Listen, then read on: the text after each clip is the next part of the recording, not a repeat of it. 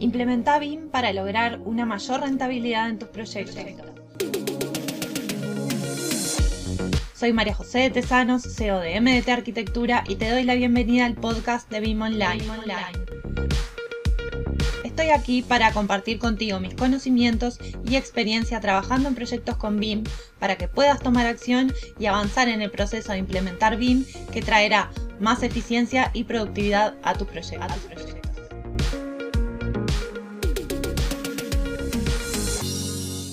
Hola, bueno, vamos a hablar de algunas claves para optimizar los tiempos en los proyectos con BIM. Y la realidad es que uno tiende a pensar que solamente ya trabajando con algún software BIM está optimizando los tiempos en los proyectos. Y la realidad es que no necesariamente esto es así. Muchas veces la tecnología es un arma de doble filo.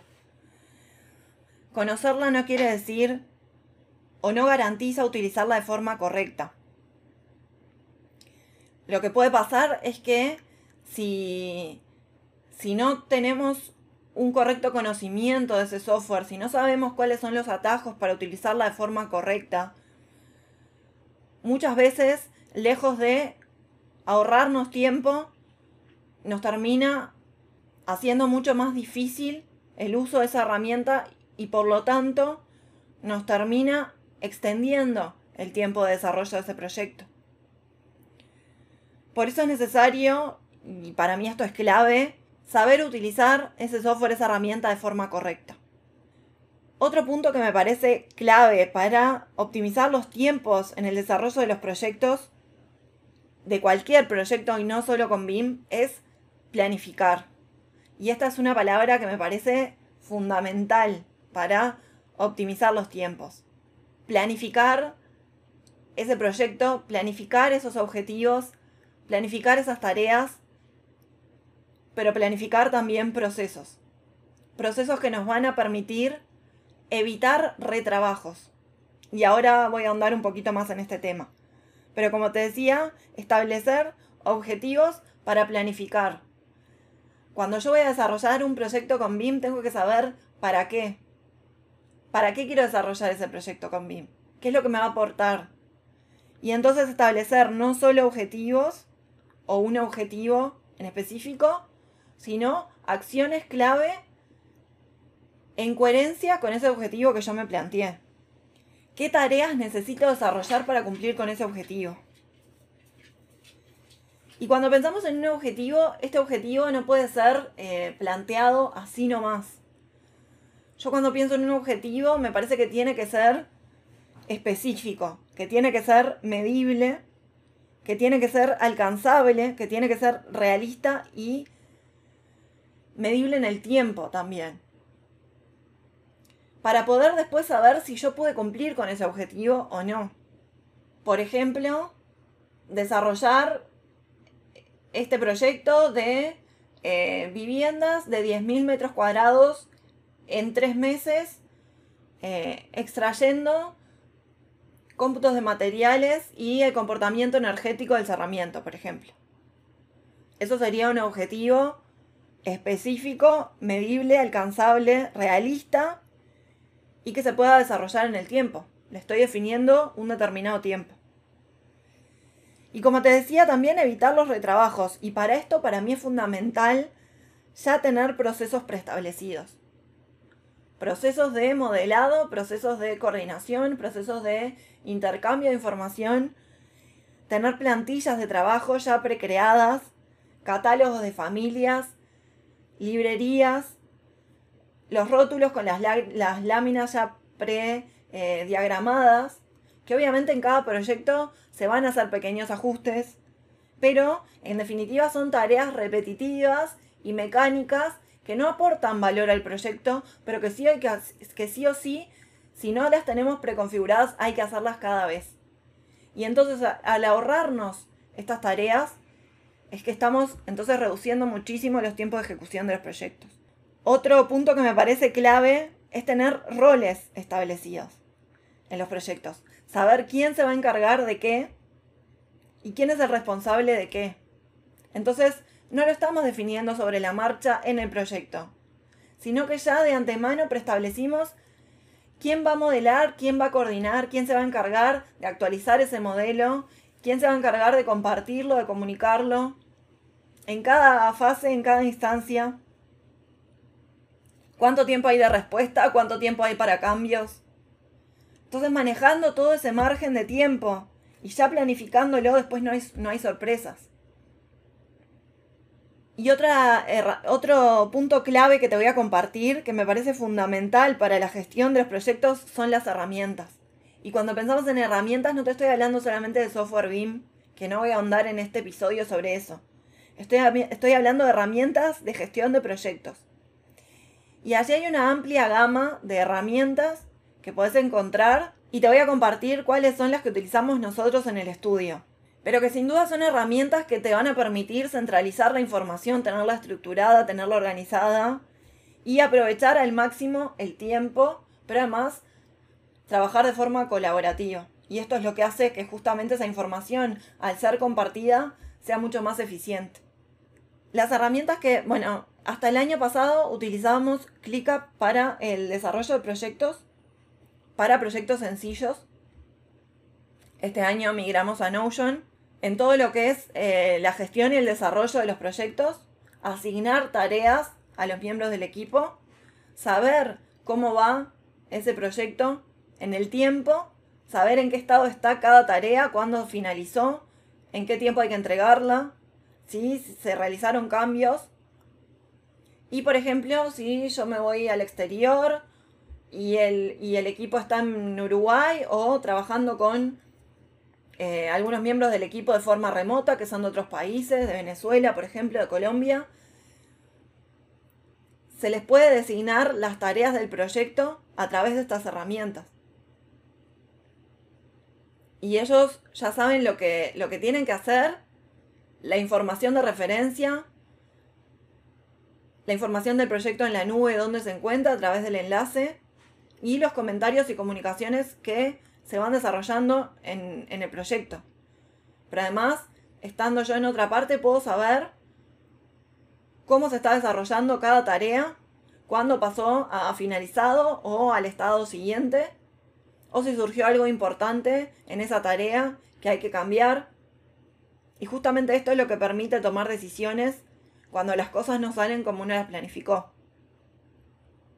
Para proyectos más complejos utilizamos Asana, porque justamente permite eh, un flujo de trabajo más complejo y un desarrollo con más colaboradores, con mucho más herramientas dentro de la herramienta que permiten tener distintas miradas sobre el proyecto.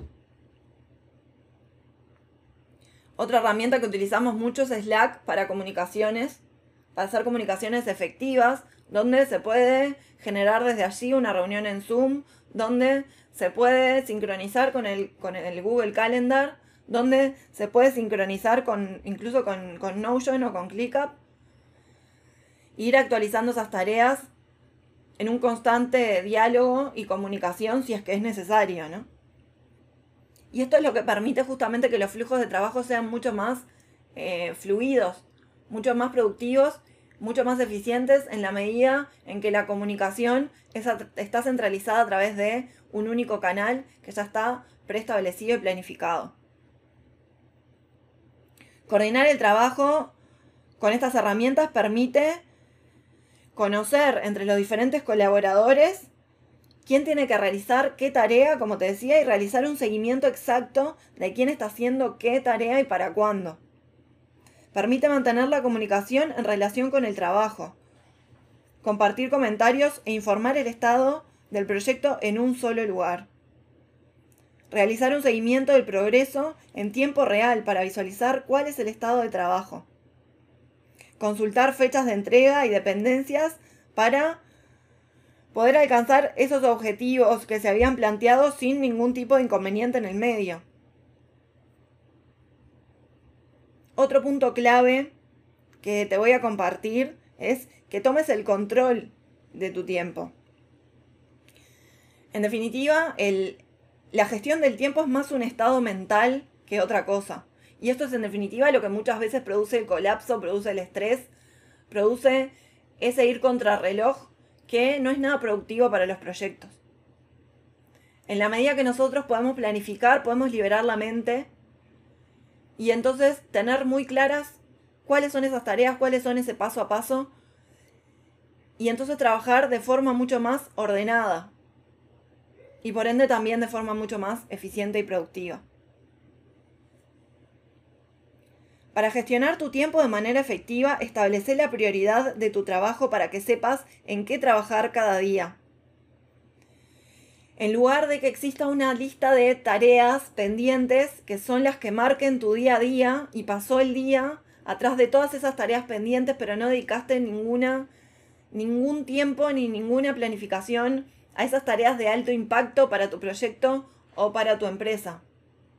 Esas tareas son las que requieren mayor planificación y mayor estrategia. Pero hay que dedicarles tiempo. Muchas veces, y sobre todo en el desarrollo de nuestros proyectos, la gestión del, del tiempo implica tener herramientas y técnicas como, por ejemplo, confeccionar un cronograma. Y a través de las herramientas, como te comentaba, como Notion, nosotros podemos establecer para un único proyecto distintas miradas tener allí mismo un cronograma, un timeline, tener también una visión de calendario, asignación de tareas para poder ir siguiendo el paso a paso y también una visión tipo tablero, ¿no? Esas herramientas que son muy visuales para planificar, como por ejemplo Trello, sirven muchísimo. Trello es muy intuitiva, nosotros lo usamos por, por mucho tiempo. Después cuando migramos a Notion, allí teníamos todas esas herramientas en uno. Pero justamente lo que permite es planificar de forma muy intuitiva, muy rápida y muy visual. A través de la visualización de las tareas con colores, con espacios, con jerarquías, para quien recién se inicia en, la confección de procesos de planificación. Realmente es una herramienta muy útil. Eh, la de los tableros, la de visualización a, través de tableros. Como por ejemplo Trello te comentaba, o mismo Notion también tiene esta visualización a través de tableros.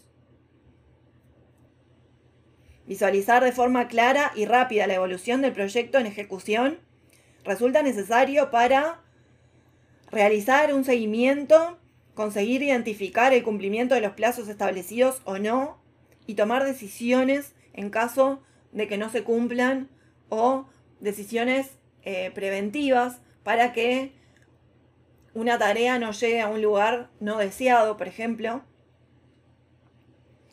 Y como te comentaba, distinguir lo, lo importante de lo urgente. Sin duda que lo urgente nos absorbe tiempo y nos aleja de lo que realmente es importante, de lo que nos va a conducir al 80% de los resultados y que además se puede planificar porque como no es urgente no es para mañana. Por ejemplo, si el objetivo eh, del estudio, como nos pasó hace un tiempo, era, em, en mi caso, hacer una supervisión de determinados proyectos para mejorar algunos procesos. Y entonces a través de esa supervisión, en tres meses, yo podía detectar cuáles tareas había que mejorar, en qué puntos estaba fallando y en dónde se podía mejorar. Y era medible en el tiempo. Entonces, una vez que esa tarea finalizó, yo podía determinar si ese objetivo se había cumplido o no. Para eso tenía que destinar dos días a la semana, por ejemplo, en un bloque de determinado tiempo de horas para hacer esa supervisión. Entonces yo ya lo tenía planificado que esas horas las iba a destinar a eso. Y ya las tenía planificadas de antemano. Y además tenía un proceso de cómo iba a ser esa supervisión. Pero claro, para eso hay que dedicar tiempo a detectar dónde está esa fuga de tiempo en la que no estamos siendo tan productivos, reducir lo que son, por ejemplo, los correos, la respuesta de correos, las reuniones, las llamadas, las interrupciones. Por ejemplo, que el equipo sepa en qué horario yo estoy disponible para responder a dudas, para responder a consultas. Y además, el que ya tengan preestablecidos determinados procesos genera que esas interrupciones todavía sean mucho menores. Planificar de manera inteligente, saber cómo gestionar bien ese tiempo y saber en qué se está fugando el tiempo que no es productivo, saber en qué se está ocupando ese tiempo, si está correctamente destinado. Y yo en un momento, ya hace varios años, cuando quería mejorar muchísimo la planificación y los procesos, hice un registro por una semana, día por día y hora por hora, en qué destinaba el tiempo, qué tiempo me llevaba y, por ejemplo, me podía dar cuenta que había tareas que eran repetitivas y que las podía ahorrar, que las podía juntar para hacerlas de forma más eficiente o que había una fuga en determinadas tareas que las podía delegar o que les podía destinar menos tiempo.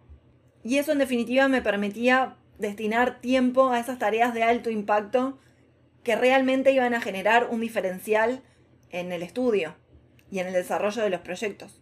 Y para esto también es clave gestionar las personas, saber, como te decía, quién se va a encargar de qué dentro del proyecto, pero además que cada uno tenga claro cómo va a ser el desarrollo de ese proyecto, cuál es el objetivo que cada uno tiene que cumplir, si hay dudas, cuáles son los canales de comunicación, y eso sin duda permite hacer mucho más eficientes esos procesos. Y, como te decía, tener procesos de comunicación, pero también tener procesos de comunicación no solo dentro del equipo, sino en el desarrollo del proyecto. Con los clientes, con los proveedores externos, ya tener predefinidos los canales de comunicación, por dónde van a ser, en qué tiempo, cómo se intercambian los archivos, por ejemplo, cuando pensamos en BIM. Y todo eso va a permitir no solo improvisar, y que la información que se intercambie sea de mucho mejor calidad y de forma mucho más segura, sino que va a permitir ahorrar tiempos en esa toma de decisiones innecesaria, que ya puede estar predefinida de antemano.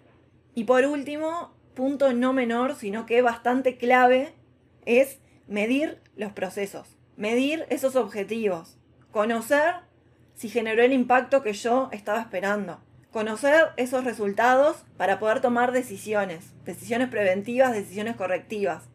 En definitiva, lo que no se mide no se puede mejorar. ¿Cómo podemos saber cómo tenemos que seguir si no sabemos los resultados que obtuvimos? Y hasta aquí el episodio de hoy. No te olvides de suscribirte para recibir más contenido de BIM. Te espero en el próximo episodio con más proyectos, más experiencias compartidas y mucho más BIM Online.